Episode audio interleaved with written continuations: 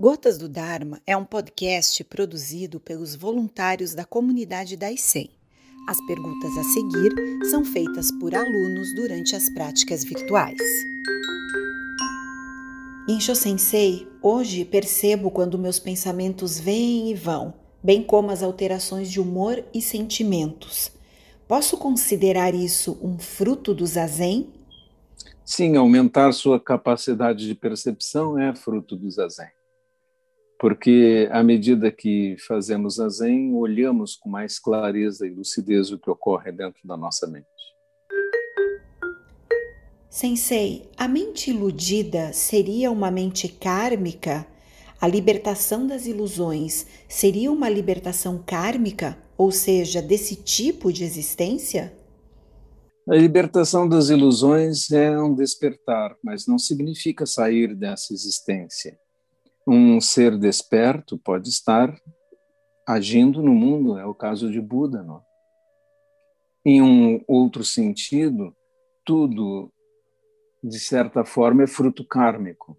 Estamos aqui porque temos karma para estar aqui agimos aqui de acordo com os nossos condicionamentos, de acordo com o nosso karma.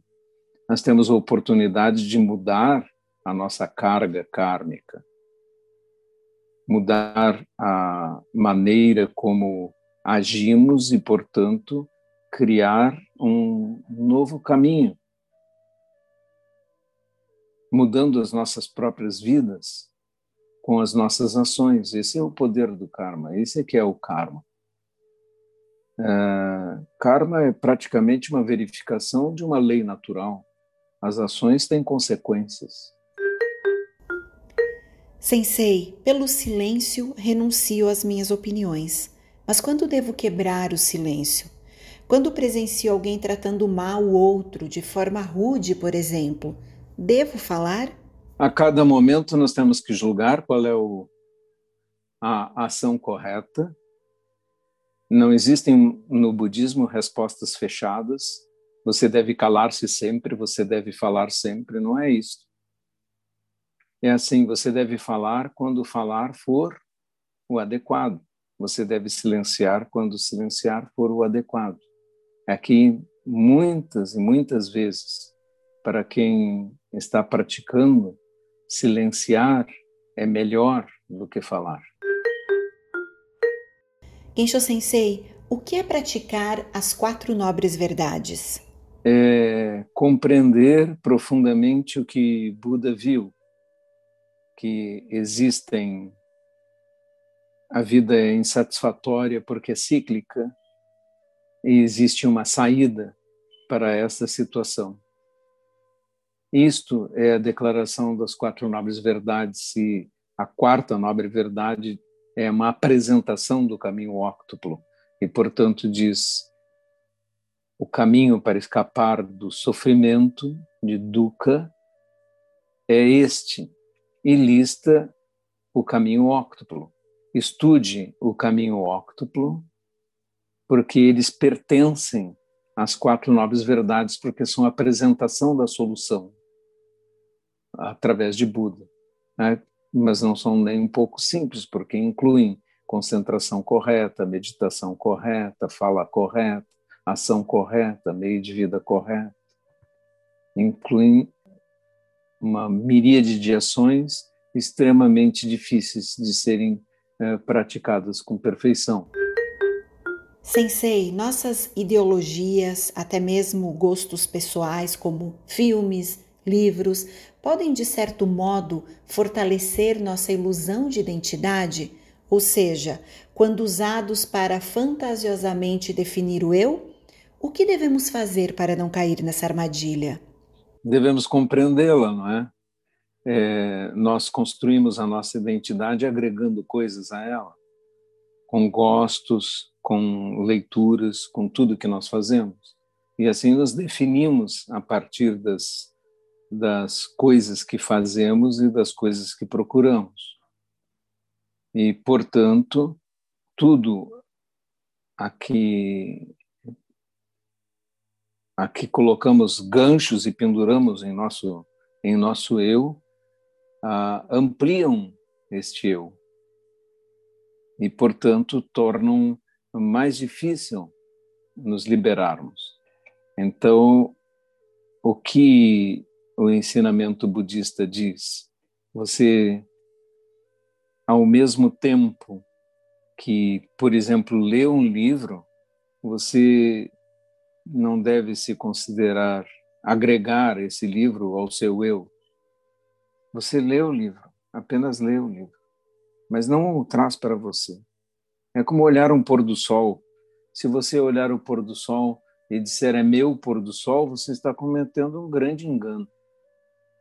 Não é? é talvez você queira fotografá-lo, colocar num quadro, colocar na parede e dizer esse é meu pôr do sol. Isso será um engano. Sensei, o karma é o elo de várias existências físicas. Por isso não existe um eu? O eu é uma construção mental, né? É uma, um produto da nossa operação mental. É, karma é outra coisa, né? É o karma que, manifestando-se no universo, esse movimento gera manifestações que dizem a si mesmas eu sou. Então, as identidades são construídas por essas manifestações. Nós somos uma manifestação kármica e nós construímos um eu. Nos identificamos com ele, com nosso nome, com nossos títulos, com quem somos, com tudo que fazemos. Nós devemos compreender que os eu são úteis, que nós precisamos deles para viver no mundo, mas que eles são construções e não coisas sólidas ou permanentes e sim parte de uma contínua mudança dentro das manifestações kármicas, o que é uma excelente notícia, porque se é assim, você pode mudar tanto o seu eu quanto o seu karma com tudo que você faz. Você tem a possibilidade da mudança. Nada está congelado para sempre. Vamos dizer, nenhum arrependimento, nada que aconteceu errado na sua vida é sem remédio. Tudo tem remédio, porque será esquecido, porque você vai mudar o seu eu, porque você tem como mudar seu karma, suas más ações. Você pode fazer boas ações que as compensem, que as modifiquem, e, portanto, você tem a possibilidade de mudança. E essa possibilidade de mudança é excelente. A impermanência na realidade aponta para a liberdade. Você tem a liberdade de se reconstruir. Nada é definitivo. Monge Gensho, a compreensão literal da vacuidade corresponderia à transmissão face a face, mais ou menos? Não, a transmissão não é a compreensão da vacuidade. Essa compreensão é um ensinamento que nós podemos desenvolver e compreender melhor agora, né? estudando nossos textos, ouvindo o professor, eh, praticando a nossa própria visão. A transmissão, é, na verdade, um reconhecimento. Quando o mestre reconhece o, no discípulo. E é o que nós vemos é, constantemente nesse texto, né, no Benkoroku, que nós vemos constantemente histórias em que mestres, patriarcas do passado reconhecem em um discípulo essa essa condição, a sua condição espiritual. E este reconhecimento é que gera a transmissão. Ele diz: Você é meu sucessor, meu discípulo, você tem a minha mente. E quando ele faz isso, nós registramos isso como transmissão da luz. Né? O mestre reconheceu, então é isso que é a transmissão, considerado a transmissão.